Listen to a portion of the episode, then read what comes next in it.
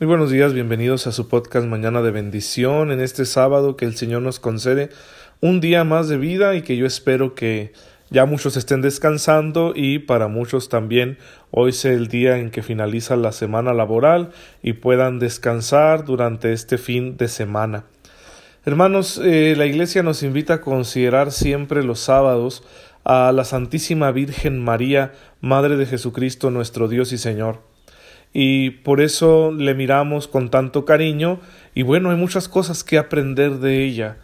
Es muy importante saber que María no fue un simple recipiente para que el Verbo se encarnara, para que el Hijo de Dios se hiciera hombre, sino que María Santísima es ante todo la primer creyente.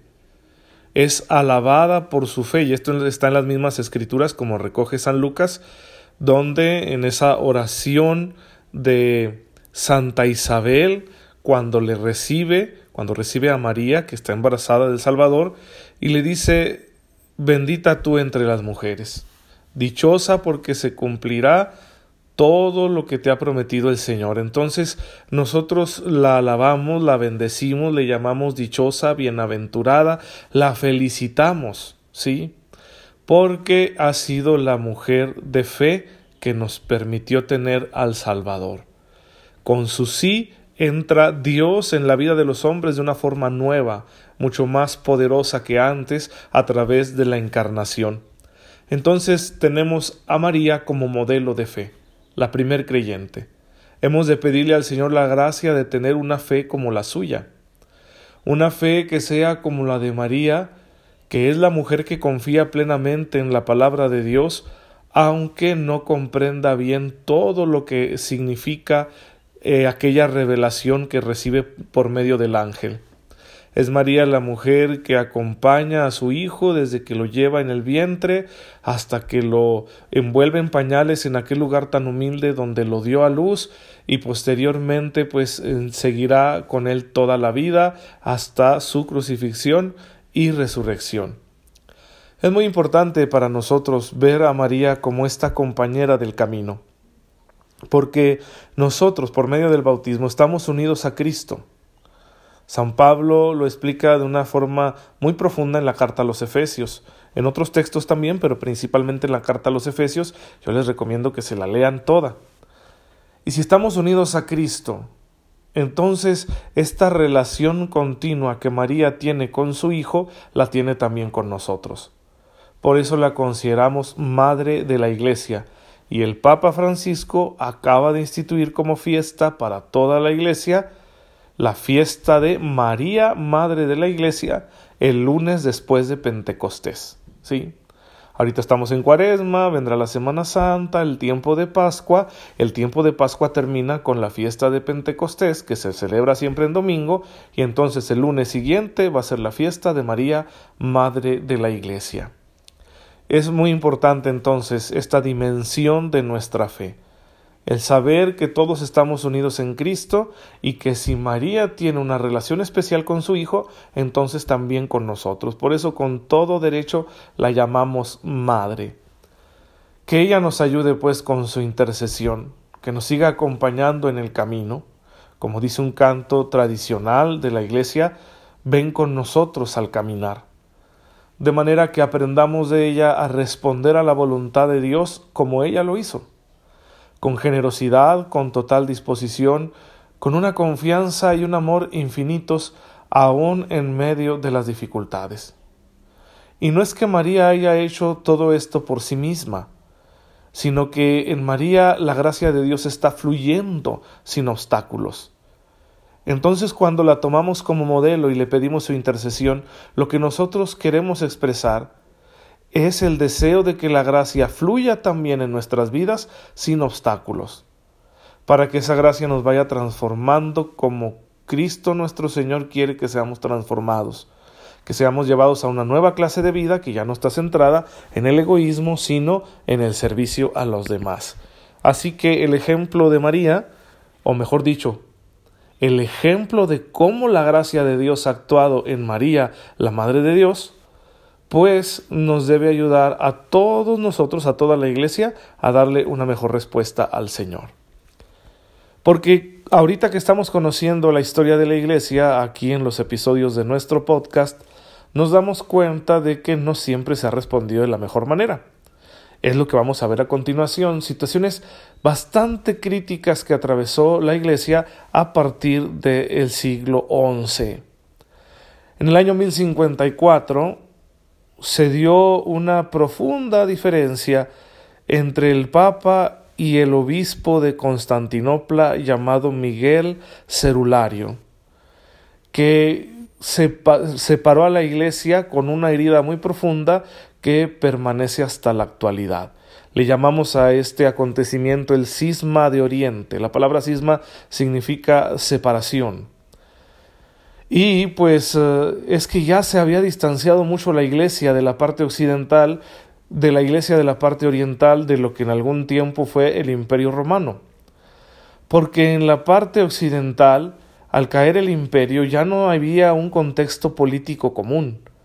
Y en ese sentido, el Papa como obispo de Roma fue teniendo cada vez una mayor responsabilidad en asuntos temporales. En cambio, en la parte oriental la figura del emperador era pues venerada por los cristianos en el sentido de que le veían como el garante de la paz y la seguridad de su fe, ya que se encontraban siempre amenazados especialmente por la expansión militar del Islam. Así que los cristianos de la parte oriental veían al emperador como su protector natural, y como el emperador reside en esta ciudad de Constantinopla, entonces el obispo de la ciudad va adquiriendo también cada vez una mayor relevancia en asuntos espirituales y temporales. Esto llevó a que ya no se diera el entendimiento necesario entre las dos partes y se separó esta gran porción de la cristiandad. Esta situación sigue afectando hasta la fecha a cristianos eh, que son mayoría en Grecia, en eh, Bulgaria, Serbia, Rumania, en Ucrania, en Rusia, ¿sí? y que tienen también una presencia significativa en Egipto y en el Oriente Medio. Y aunque ya también por cuestiones de migración y demás, les podemos encontrar en países occidentales. En México son pocos estos cristianos que se llaman a sí mismos ortodoxos, que poseen una, una espiritualidad y una liturgia de corte oriental, son pocos los que podemos encontrar aquí en nuestro país, pero bueno, conocemos esta realidad. Qué terrible división que se basa principalmente en no aceptar la autoridad universal del Papa como pastor supremo de toda la Iglesia, sucesor de San Pedro, ya que ellos conservan la sucesión apostólica, es decir, sus obispos y presbíteros son verdaderos obispos y presbíteros y por lo tanto la Eucaristía que celebran es verdadera, poseen una enseñanza de fe, igual que nosotros acerca de los sacramentos y en muchas cosas son semejantes a nosotros. Casi la distinción principal es en cuestión litúrgica, en la manera de celebrar los misterios de la fe. Sin embargo, pues es importante también mantener la unidad pastoral y eso es lo que se encuentra roto. Ya llevamos casi diez siglos desde, desde que se llevó a cabo este cisma, casi diez siglos de separación en la vida pastoral, disciplinaria, en la falta de unidad eclesiástica. Ha de ser un gran dolor para el Señor el contemplar a sus hijos, pues eh, vernos de esta manera tan dividida. Por eso debemos aprender de la historia para no cometer los mismos errores. Entonces tenemos este acontecimiento crítico. El siguiente es que a partir del siglo XI la cristiandad fue recuperando cierta prevalencia económica y militar por encima del mundo musulmán. Y esto llevó a que las naciones cristianas se propusieran el realizar una serie de campañas que se denominaron cruzadas, buscando recuperar el control cristiano de los lugares santos. Y así se van a llevar a cabo diferentes cruzadas a Tierra Santa del año 1096 al año 1291. Es un tema bastante polémico porque en todo conflicto armado, aunque la razón que lo motiva sea justa, se van a dar excesos y cosas que pues desagradan al Señor y no son aceptables porque atentan contra la dignidad humana. Sin embargo, bueno, nosotros eh, tenemos que hablar con los datos reales.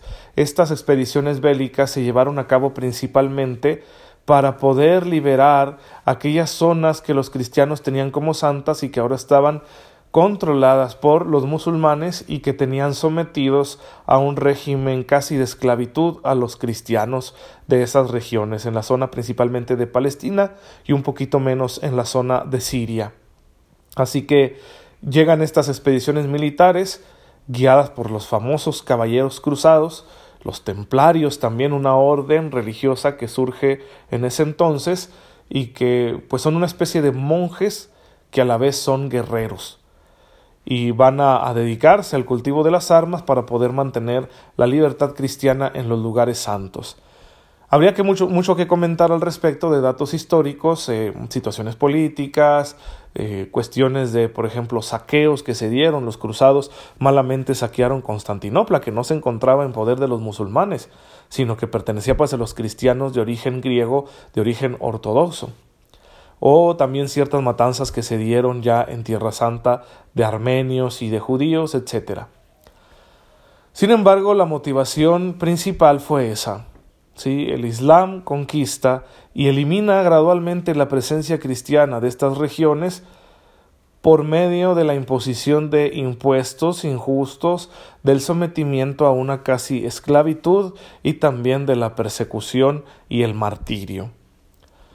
Eso es lo que motiva al cristianismo occidental a realizar este movimiento, a veces bajo eh, la autoridad de algún papa, que es el que convoca la cruzada, o también alentados por insignes predicadores como San Bernardo de Claraval. Y hay, aunque no ustedes no lo crean, hay una espiritualidad que motiva esto, de la vida cristiana como una lucha, y el deseo de poder estar en los lugares donde vivió Jesucristo nuestro Señor y verlos libres de la mano del Islam. Hoy en día nos cuesta entender esto porque vivimos en una cultura que promueve el pacifismo. Sin embargo, creemos que para ser justos en nuestra visión de la historia, pues hay que conocer bien la realidad de este fenómeno de las cruzadas. Y al respecto hay mucha información buena en páginas de internet. Yo les recomiendo una muy accesible que pueden encontrar en eh, una página que se llama Mercaba. Mercaba con B Ahí pueden encontrar ustedes una información muy buena sobre las cruzadas y muy fácil de leer porque no se trata de un trabajo excesivamente académico. Estos episodios nos enseñan que el cristianismo siempre está buscando una mejor manera de responder ante los retos que le presentan las circunstancias históricas. Hoy en día no consideraríamos una respuesta armada para poder ayudar a nuestros hermanos perseguidos en Oriente Medio, en Egipto y en otras regiones que todavía se encuentran padeciendo la persecución, especialmente a manos de fanáticos musulmanes. Hoy nos planteamos otras estrategias, pero pues eh, entender esto, que siempre debemos perfeccionar la respuesta que estamos dando a las circunstancias que como cristianos tenemos que enfrentar según la época en la que vivimos inmersos. Ahí el Señor nos pide una mejor respuesta que no contradiga los valores esenciales del Evangelio, como es el amor al prójimo y el servicio. Hermanos, eh, insistimos en que hay que aprender de la historia de la Iglesia para poder construir mejor nuestra respuesta cristiana a lo que el Señor nos va llamando en cada época que nos concede vivir. Si tienen alguna duda al respecto de este tema de las cruzadas, me pueden hacer llegar una pregunta por ahí a la página de Facebook Padre Ray por medio de un inbox. Ahí los espero y con mucho gusto los leo y podré responderles de una manera más precisa. También quiero hacerles una invitación antes de terminar y es que a los que vivan aquí en Chihuahua cuando gusten, dense una vuelta al seminario los sábados a las seis de la tarde para que nos acompañen en la misa interpretada a lengua de señas mexicana con nuestros hermanos de la comunidad sorda y vecinos del seminario. Aquí los esperamos en el seminario en la sección de teología calle Manuel Acuña 2201 en la colonia Linz, muy cerquita de los cuarteles, sábado 6 de la tarde para que nos acompañen en esta misa, conozcan la labor del Ministerio Católico de Sordos y también pues el seminario que nos brinda la oportunidad de tener aquí este servicio para nuestros hermanos que no escuchan. Bien, vamos a darle gracias al Señor en esta mañana. Señor, te bendecimos. porque a pesar de las dificultades e infidelidades que ha pasado tu iglesia, le sigues mostrando un gran amor y la continúas guiando con la presencia de tu Espíritu para que cada día sea más santa y pura. Ayúdanos, Señor, a nosotros que somos parte de ella, a contribuir a su edificación constantemente con el ejercicio de nuestras virtudes. Te pedimos esto por tu amado Hijo Jesucristo nuestro Señor. Amén. El Señor esté con ustedes. La bendición de Dios Todopoderoso, Padre, Hijo y Espíritu Santo, descienda sobre ustedes y les acompañe siempre. Nos vemos hasta el lunes, si Dios lo permite, que tengan mañana un feliz domingo.